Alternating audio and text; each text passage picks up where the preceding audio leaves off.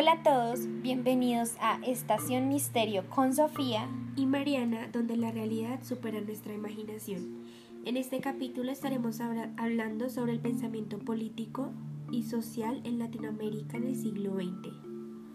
Desde comienzos del siglo XIX, la búsqueda por la modernización o el reforzamiento de la identidad ha sido de modo permanente, el intento por equilibrar ambas dimensiones. Por mucho tiempo, diversos grupos de pensadores latinoamericanos, sea por modas, generaciones o escuelas, han ido acentuando lo modernizador o lo identitario. En cada periodo histórico se ha atribuido una especificidad a cada uno de estos elementos. ¿Qué quiere decir esto? Pues que lo modernizador ha cambiado en cada época, moldeando de acuerdo eh, moldeando de acuerdo con cuestiones específicas que provienen de aquellos países que parecen ir a la vanguardia del progreso. A comienzos del siglo XX aparece una nueva onda identitaria que cristaliza obvios antecedentes, el arielismo, una posición de reivindicación culturalista de lo propio, tiene expresiones importantes, además de Uruguay, en Perú, en México, en Colombia, en Cuba y en Argentina.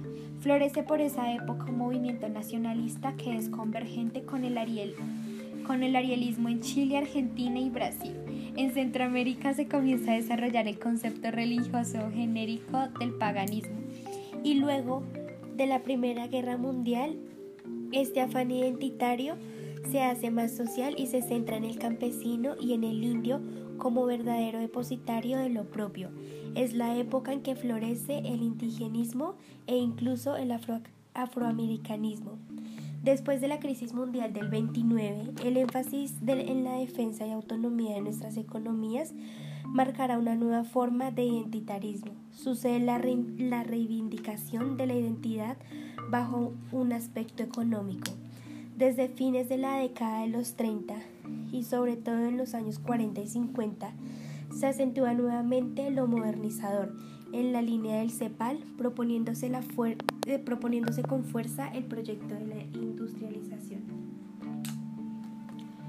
Raúl Prebisch, inspirando a toda una generación de cientistas sociales e ingenieros, va a relanzar la, la necesidad de modernizar la producción, las estructuras, la educación el cepalismo y el industrialismo se va debilitando o modificando en los años 50, dando paso a una nueva onda identitaria. Esta tendencia alcanza un fuerte impulso luego de la Revolución cubana, con las ciencias sociales que utilizan el concepto de dependencia. A mediados de los años 70 se levantó la opción neoliberal, que cristaliza en los años 80 con un proyecto modernizador. Estos diversos pensadores y escuelas han reseñado y acentuado la modernización o la identidad, aun cuando, los énfasis no han significado preeminencia absoluta, a pesar de que una de las alternativas sea hegemónica en un determinado momento. La otra no desaparece, siempre quedan algunos en quienes previve para luego reponerse y hacerse nuevamente dominante. Más importante todavía es que muchos de los pensadores que han acentuado una dimensión, pero no por ello han negado radicalmente la otra, más aún en múltiples ocasiones han tratado de conciliar ambas y también ocurre que en distintas etapas de su vida han marcado con diferentes énfasis sus opciones. Es decir, junto con afirmar que el pensamiento latinoamericano puede dividirse entre quienes han acentuado la identidad y quienes la, quienes la modernizaron, Además, puede afirmarse a la vez y sin contradicción que el pensamiento latinoamericano es la historia de los intentos explícitos o implícitos para por armonizar la modernización e identidad. Cuando decimos pensamiento latinoamericano nos referimos a un conjunto de escritos donde tienen especial relevancia los ensayos sobre el propio continente latinoamericano o sobre alguna de sus dimensiones o regiones. Así como avanza el siglo XX, van desarrollándose nuevas maneras o géneros literarios para expresar ideas. Aparecen las ciencias sociales, en especial la sociología, que desde a mediados de este siglo adquiere un importante relieve en las corrientes del CEPAL y de la dependencia. Por cierto, los trabajos sobre educación y cultura han sido tradicionalmente considerados como parte relevante de este pensamiento. Asimismo, las corrientes de la llamada filosofía latinoamericana y teología en un sentido más estricto, han sido nuevas disciplinas que desde los años 60 de este siglo han contribuido a configurar escuelas que son totalmente asimiladas a este corpus, muy emparentada con el ensayismo. También se encuentra la obra historiográfica que tradicionalmente ha sido un pretexto relevante para pensar que la evolución pasada y deseada para nuestros países. No obstante, ciertos criterios de discriminación dentro de lo que puede considerarse como pensamiento latinoamericano, la documentación científica en sentido restringido de las ciencias formales, naturales e incluso sociales, la producción estrictamente periodística, las, obras culturales no escritas como televisión, cine, radio, etc. Sin embargo, en en esta demarcación, no del todo clara, no hay un, no hay un dogmatismo de distintos estudios ocasionales que ocurren eh, a estas fuentes y nadie, duda, y nadie duda de su valor.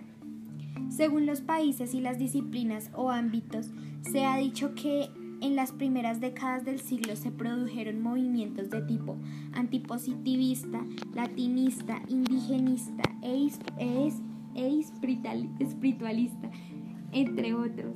Quiero probar que estos movimientos son expresiones diversas de un gran fenómeno que es la reivindicación de la identidad continental, ciclo que sucede al anterior de un corte modernizador.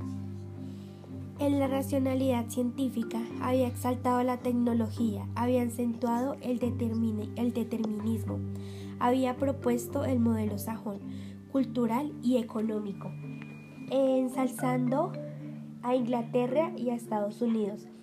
Había asimilado lo humano a lo natural, en la idea del progreso. Por el contrario, es importante mostrar cómo en cada uno de los movimientos que surgen a comienzos del presente siglo existe un predominante sentido identitario.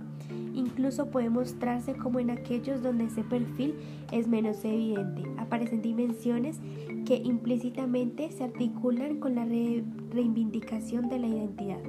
Las ideas del siglo XIX fueron suplantadas por un audaz planteamiento de los problemas nacionales. En cuanto a Brasil, diversos autores afirman que a comienzos del siglo aparecen un conjunto de, literatos que traslucen los problemas de la tierra y del hombre.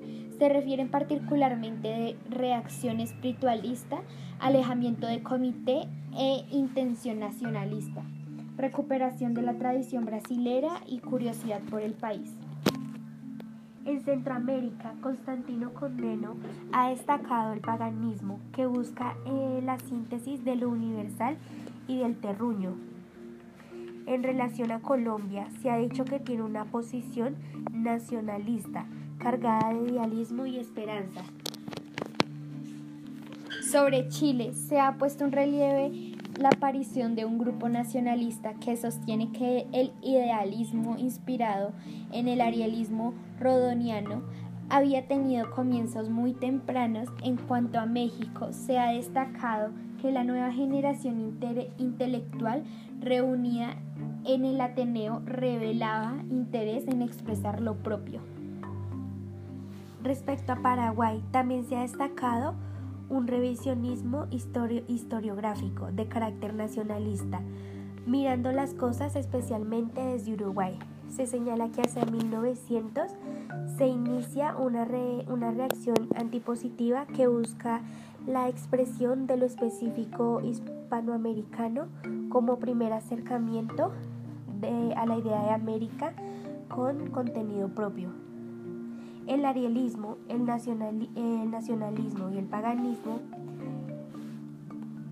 sin duda marcan un afán de reivindicación de lo propio, de lo propio, tierra y cultura en oposición del sajonismo invasor.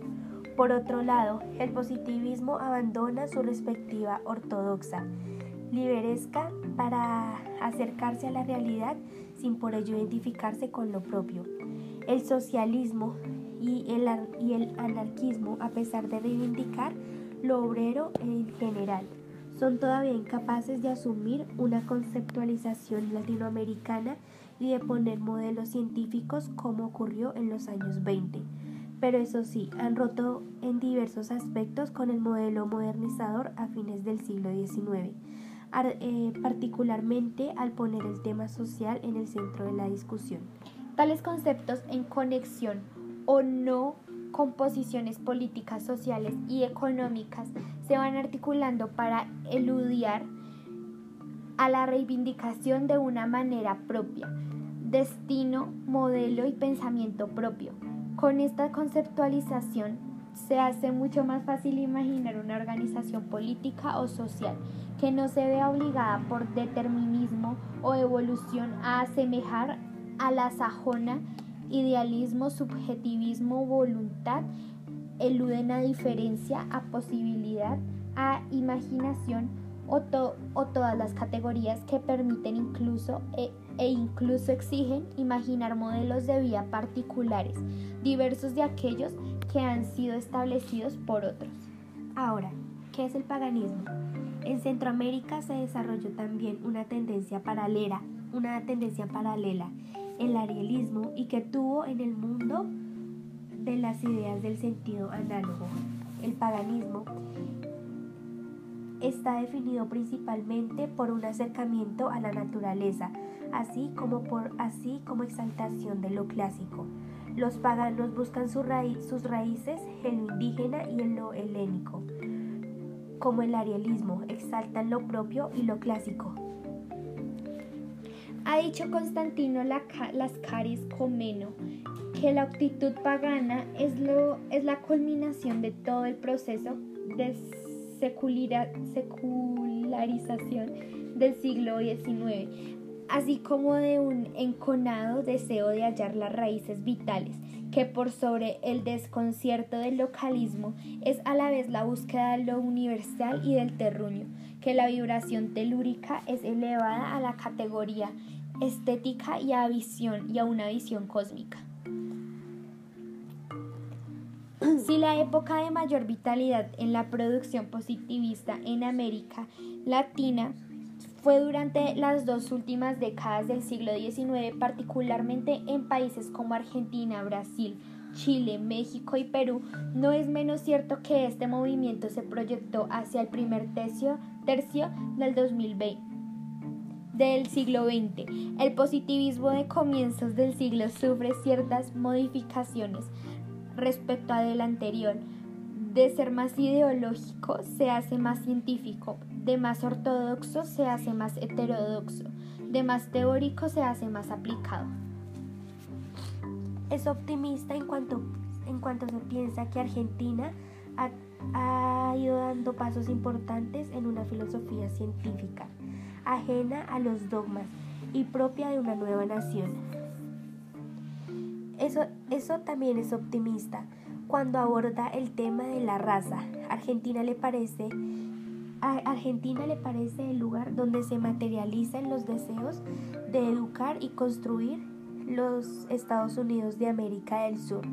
Afirma que la mejor parte del territorio pastoril fue ocupada por los agricultores, a los gauchos le sustituyeron los colonos, a las carretas los ferrocarriles, a los comandantes, a los comandantes de campo los maestros de escuela, una nueva raza, euro-argentino, cultura, laborista y democracia creció a expensas de la colonial raza gaucha, analfabeta, anarquista y feudal. Recién iniciado el siglo se redacta varios documentos referidos a la educación en Cuba y particularmente a la renovación. Se ha intentado en la enseñanza secundaria y en, el, en la profesional. De acuerdo a su posición, la clave es que el cubano se ha de aprender a sacar de su suelo todas las utilidades que encierra y para esto necesita renovar sus conocimientos técnicos a tenor de lo que exige la civilización coetánea. En otras palabras, debe defender con su pericia la ventaja de no, de no despreciable de estar en su propio territorio y de estar adaptado étnica y socialmente a las condiciones de la comunidad humana en el que se ha formado. Es decir, es decir, en cuanto el cubano debe saber tanto para dirigir la explotación industrial de su tierra como el que se siente atraído de fuera a participar en esta obra civilizadora. Apuntando sobre un punto específico, señala que en los institutos no se ha aprendido con estas reformas es responder de un modelo real y no teórico. A este propósito, se ha buscado de manera que cambie por completo la forma de enseñanza, dejando de ser puramente verbal y teórica y pasando de ser objetiva y experimental, haciendo que el alumno no se limite a leer y a oír, sino que aprenda a investigar y a trabajar personalmente. Consecuente con esto, el conocimiento del pasado histórico se afirma en la lógica de las ciencias positivistas y consiste en la apreciación inferencial de los, de los hechos. Continúa Fuente Alba a través del testimonio histórico y por ello la explicación de los acontecimientos no se obtiene a partir de la motivación, sino a su merced, al establecimiento de las conexiones de coexistencia y sucesión. En este sentido, es de fundamental importancia la ley del desarrollo social o de la filiación histórica que se fundamenta en el principio de causalidad social. Ahora nos enfocaremos en los problemas sociales, sostiene Alberto Villegas, que Molina decía que los diversos grupos y razas sociales que integran la nación mexicana se encuentran al mismo tiempo en diferentes etapas de la evolución, desde los indígenas nómades hasta los grupos urbanos del siglo XX, que toda esa multiplicidad debía acceder a una sola etapa, pero que el proceso de hacer a todos los mexicanos contemporáneos en sí mismos era largo y complicado y solo podía ser promovido por un gobierno fuerte. Él sostenía que el interés nacional debía primar sobre el individual y que ello debía expresarse en el dominio de la tierra, que debía restringirse la propiedad privada. Si ésta la, la, si esta la consolidaba nuestra nacionalidad, en la, que, en la que la nación tiene derecho sobre las tierras yaguas, el derecho de la propiedad, así concebido, es considerablemente adelantado y permite a la nación retener en, su dominio todo cuando sea necesario para el desarrollo social como las minas, el, el petróleo, etc., no concediendo sobre estos bienes a los particulares más que los aprovechamientos que, las que los autoricen las leyes respectivas constató que la iglesia estaba, que la iglesia estaba vencida y despojada, pero ello no había cambiado el carácter precapitalista y no productivo de la gran hacienda. En todo caso, la clave de su pensamiento que orienta su posición social, su, su preocupación por el indio, por la tierra, por la posibilidad de hacer una nación viable en lo que se ha denominado su mestizofilia es decir, el hecho de que el mestizaje es la esencia de la mexicanidad. En el Perú, el positivismo floreció luego de la Guerra del Pacífico, en que también participaron Bolivia y Chile. para la élite peruana fue derrotada un golpe duro que le llevó a revisar muchas cosas y maduró procesos intelectuales en gestación. La discusión sobre las causas de la derrota y sobre el modelo de sociedad que se quería para el Perú se realizó en buena medida adoptando las ideas positivistas. Este se plantea frente al problema social mezclando elementos de corte positiva con otros de corte libertario, preocupando por el, preocupado por el indio que no presenta un proyecto modernizador como Villarán. Del mismo, eh, del mismo modo que otros coetanos, con un positivismo heterodoxo e industrial, analiza la realidad social. En Ecuador se desarrolló más tarde que en otros países que en otros países, después de la revolución que llevó al poder a Eloy Alfaro en 1895, se ha señalado que incluso podría afirmarse que la problemática positivista hizo su aparición alrededor de 1900, principalmente como crítica al positivismo europeo por escritores ecuatorianos. Y a poco andar, el positivismo hizo sentir su influencia en los más variados ámbitos de la vida nacional, siguiendo como en otros países latinoamericanos una evolución desde lo más teórico hacia lo más aplicado. El positivismo en Ecuador, a la vez que recibir las influencias normales francesas e inglesas, recibió las españolas así como las del cubano y el argentino. Allí, preocupada por el hecho de los ecuatorianos permanecen sujetos a la roca, con eh, a la roca con las degradantes cadenas de la indiferencia y del egoísmo, y debido igualmente a que algunas repúblicas de, Sud de Sudamérica nos aventajan el espíritu práctico.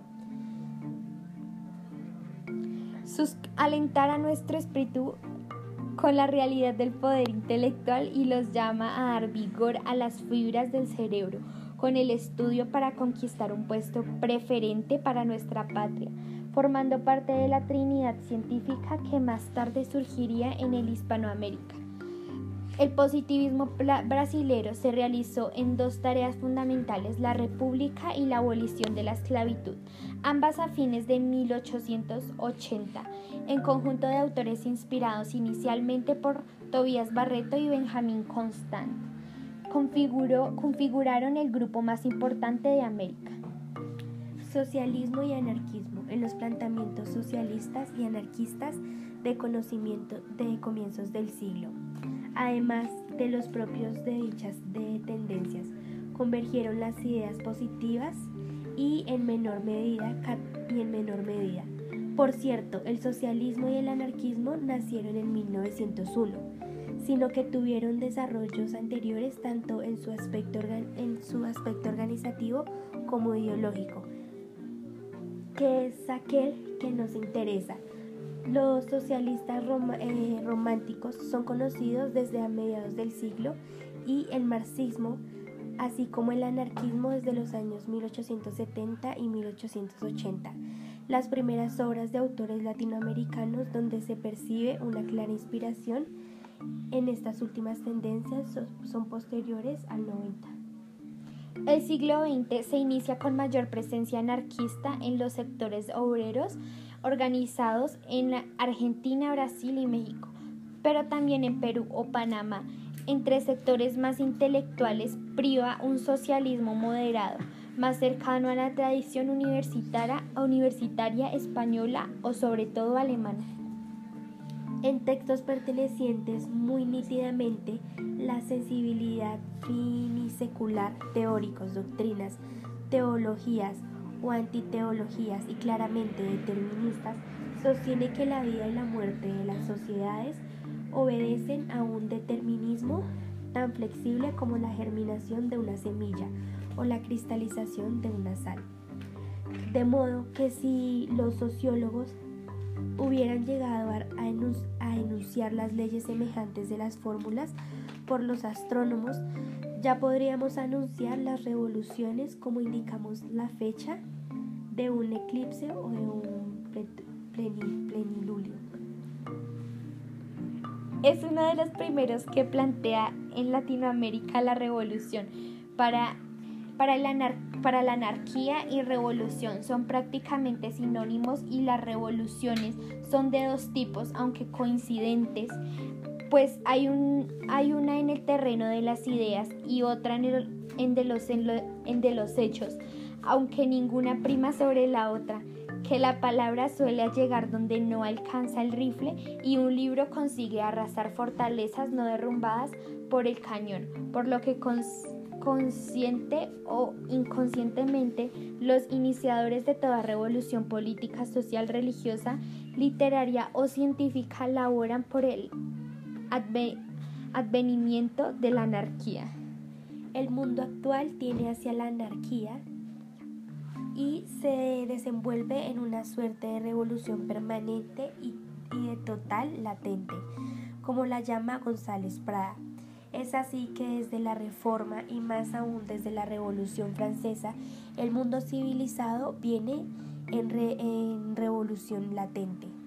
Esto abarca los sectores de la sociedad debido a que se trata de la revolución del filósofo contra los, contra los absurdos del, del dogma, de la revolución del individuo contra las explotaciones del capital, revolucionando la mujer contra la, contra la tiranía del hombre. Revolución del lino y otro sexo, contra la esclavitud del amor y la cárcel del matrimonio. Revolución, en fin, de todos contra todos. Se ha dicho y con razón que su diagnóstico de los males del país es mucho más abundante que sus remedios específicos. El gran remedio, sí puede decirse, es la ciencia, la separación de la Iglesia y el Estado, la redención del indio y una distribución más equitativa de la riqueza. Un pensamiento social y anarquista fue particularmente sensible por razones obvias. El tema de la cuestión social, más aún como consecuencia de estas tendencias, en buena medida la cuestión social llegó a transformarse en un tema relevante de la discusión a comienzos del siglo. Y bueno, con esto terminamos el capítulo de hoy. Esperemos que les guste.